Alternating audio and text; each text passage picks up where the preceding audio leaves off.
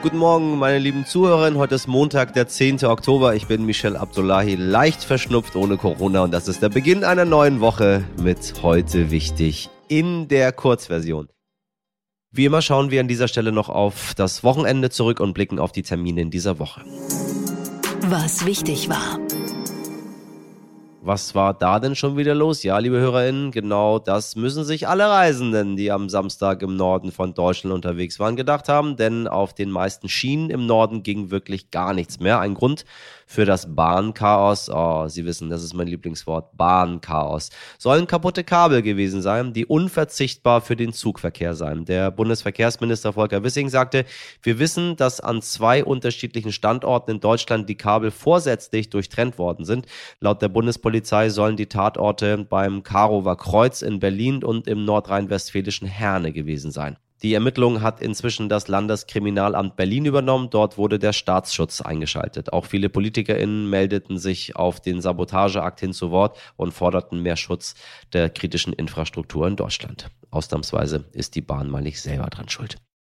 Am frühen Samstagmorgen gab es auf der Krimbrücke eine heftige Explosion. Drei Menschen sollen ums Leben gekommen sein und ein Teil der Brücke und der Bahntrasse wurde schwer beschädigt. Die Fahrbahn ist an mindestens zwei Stellen eingestürzt. Die Ermittler gehen davon aus, dass durch die Explosion eines Lasters ein entgegenkommender Güterzug, der unter anderem Treibstoff transportierte, in Brand geriet. Die 19 Kilometer lange Brücke ist ein wichtiges Nadelöhr zwischen Moskau und der annektierten Halbinsel Krim. Außerdem ist dies ein Herzensprojekt des russischen Präsidenten Wladimir Wladimir Putin, die von ihm selbst 2014 eröffnet wurde. Wer für die Explosion verantwortlich ist, ist noch nicht klar. Und der Friedensnobelpreis geht in diesem Jahr an den inhaftierten belarussischen Menschenrechtsaktivisten Ales Bialyatsky, die russische Gruppe Memorial und die ukrainische Organisation Center for Civil Liberties. Das norwegische Nobelkomitee begründete die Auszeichnung mit den Worten, dass die drei herausragenden Vorkämpfer für Menschenrechte, Demokratie und friedliche Koexistenz in den drei Nachbarländern Belarus, Russland und der Ukraine seien, so der Vorsitzende des Komitees Berit Reis Andersen was wichtig wird. Bundesinnenministerin Nancy Faeser lädt morgen kommunale Spitzenverbände zu einem Flüchtlingsgipfel ein, um über eine bessere Verteilung von Geflüchteten in Deutschland zu sprechen. Denn der Winter naht, der vermutlich noch mehr Menschen in die Flucht treiben wird. In diesem Jahr gibt es 35 Prozent mehr Asylanträge als 2021. Der Großteil der momentan in Deutschland Schutzsuchenden kommt aus der Ukraine. Aktuell spricht man von etwa einer Million registrierten Kriegsflüchtlingen aus dem Land. Am Mittwoch stellt sich Bundesgesundheitsminister Karl Lauterbach einer Regierungsbefragung über das geplante Kita-Qualitätsgesetz. Der Bund unterstützt die Bundesländer in den kommenden beiden Jahren mit weiteren 4 Milliarden Euro für mehr Personal und Qualität in ihren Kitas. Das Kabinett in Berlin beschloss dazu das sogenannte Kita-Qualitätsgesetz. Laut Ministeriumsangaben sieht das neue Gesetz vor allem vor, in die Bereiche Fachkraft, Kind, Schlüssel, in die Gewinnung und Sicherung von qualifizierten Fachkräften und sprachliche Bildung zu investieren. Zudem sollen Kita Kita-Gebühren künftig bundesweit nach verpflichtenden Kriterien gestaffelt werden, etwa nach dem Einkommen der Eltern.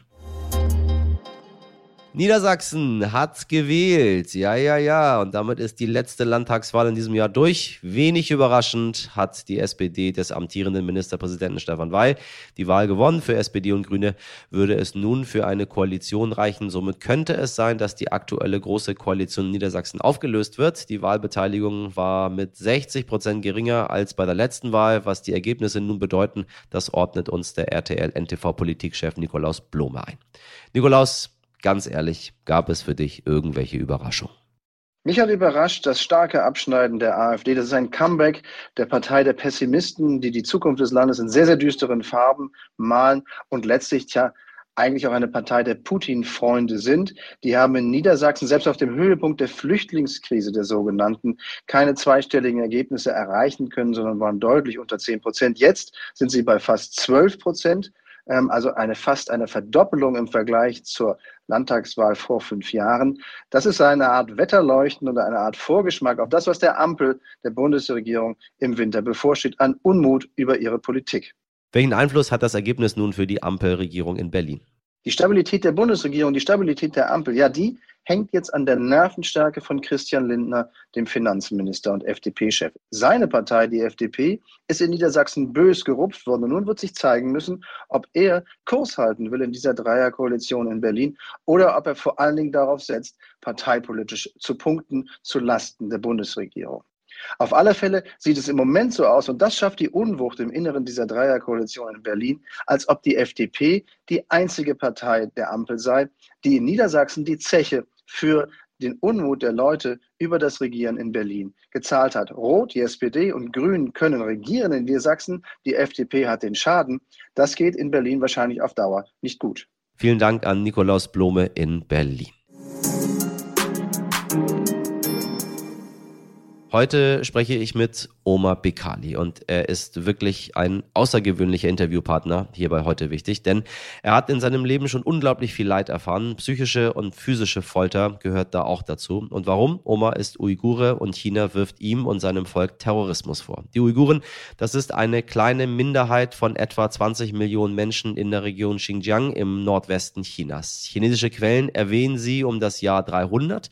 In dieser Zeit reichen ethnische Verbindungen zu den heutigen Türken. Seit dem 15. Jahrhundert sind die Uiguren überwiegend muslimisch. Rund 90 Prozent aller Uiguren weltweit leben in der chinesischen Provinz Xinjiang, die formal uigurisches autonomes Gebiet Xinjiang heißt. Die Uiguren selbst bezeichnen ihr angestammtes Gebiet als Ostturkestan. China bestreitet immer wieder, das Volk zu unterdrücken, doch im Mai diesen Jahres sind interne Bilder und Dokumente unter dem Namen Xinjiang Police Files aufgetaucht, Bilder, die die dortigen Misshandlungen belegen. Ende August 2022 veröffentlichte das UN-Menschenrechtsbüro einen Bericht, in dem von möglichen internationalen Verbrechen, insbesondere Verbrechen gegen die Menschlichkeit, die Rede ist. Omar Bekali saß in einem dieser Internierungslager und nun möchte ich mit ihm über die Situation dort und die Lage der Uiguren sprechen. Oma, vielen Dank, dass du mit uns sprichst. Ich fühle mich sehr geehrt. Das ist das erste Mal, dass ich mit jemandem spreche, der in einem dieser leider inzwischen berühmten Lager in China gefangen war, in denen Uiguren gezwungen sind zu leben. Oma, du hast diese Internierungslager überlebt. Wie bist du dort überhaupt gelandet? Im März 2017 bin ich in Omuchi auf eine Expo gegangen, die Expo Astana, eine bekannte Messe, und dort wurde ich illegal verhaftet. Da gab es keine bestimmten Anschuldigungen, kein Cold Case, mit dem irgendwie begründet wurde, warum sie dich verhaftet haben? Als sie mich verhaftet haben, haben sie mir überhaupt keine Dokumente oder Papiere vorgelegt. Sie haben auch keine Anschuldigungen gegen mich ausgesprochen. Sie haben mir eine schwarze Haube über den Kopf gezogen. Da waren zwei Polizeiwagen und fünf Polizisten. Die Beamten haben mich dann auf die Polizeistation gebracht. Wie fühlst du dich jetzt, wenn du über diese Situation sprichst? Ich meine, du hast irgendwo gearbeitet und wenige Stunden später warst du gefangen in einem Lager. Ich meine, das ist unglaublich.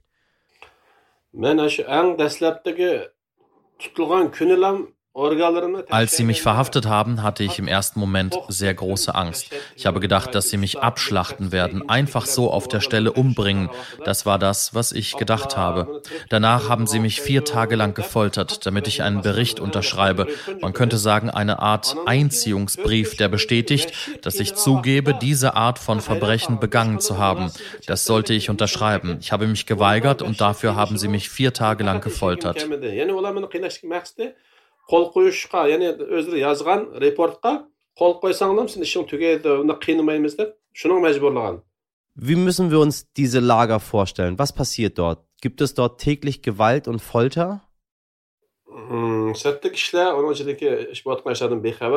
Die Menschen außerhalb des Camps wissen nicht, was drinnen passiert. Das Camp ist umgeben von hohen Mauern, vier Meter etwa, und an den Mauern sind elektronische Kabel. Und im Camp befinden sich in jeder Zelle zwischen 30 und 40 Leuten.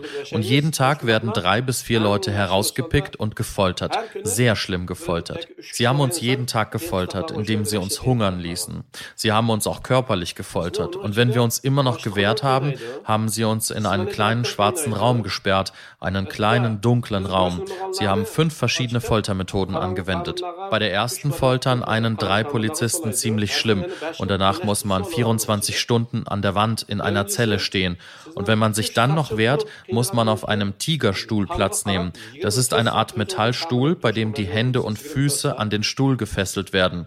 Bevor man auf diesen Stuhl gesetzt wird, foltern sie einen auch hier extrem stark. Dann geht's für 24 Stunden auf den Tigerstuhl. Die dritte Methode ist, sie sperren einen in ein kleines würfelartiges Gefängnis, eine Zelle, ganz klein. Der Raum ist komplett dunkel.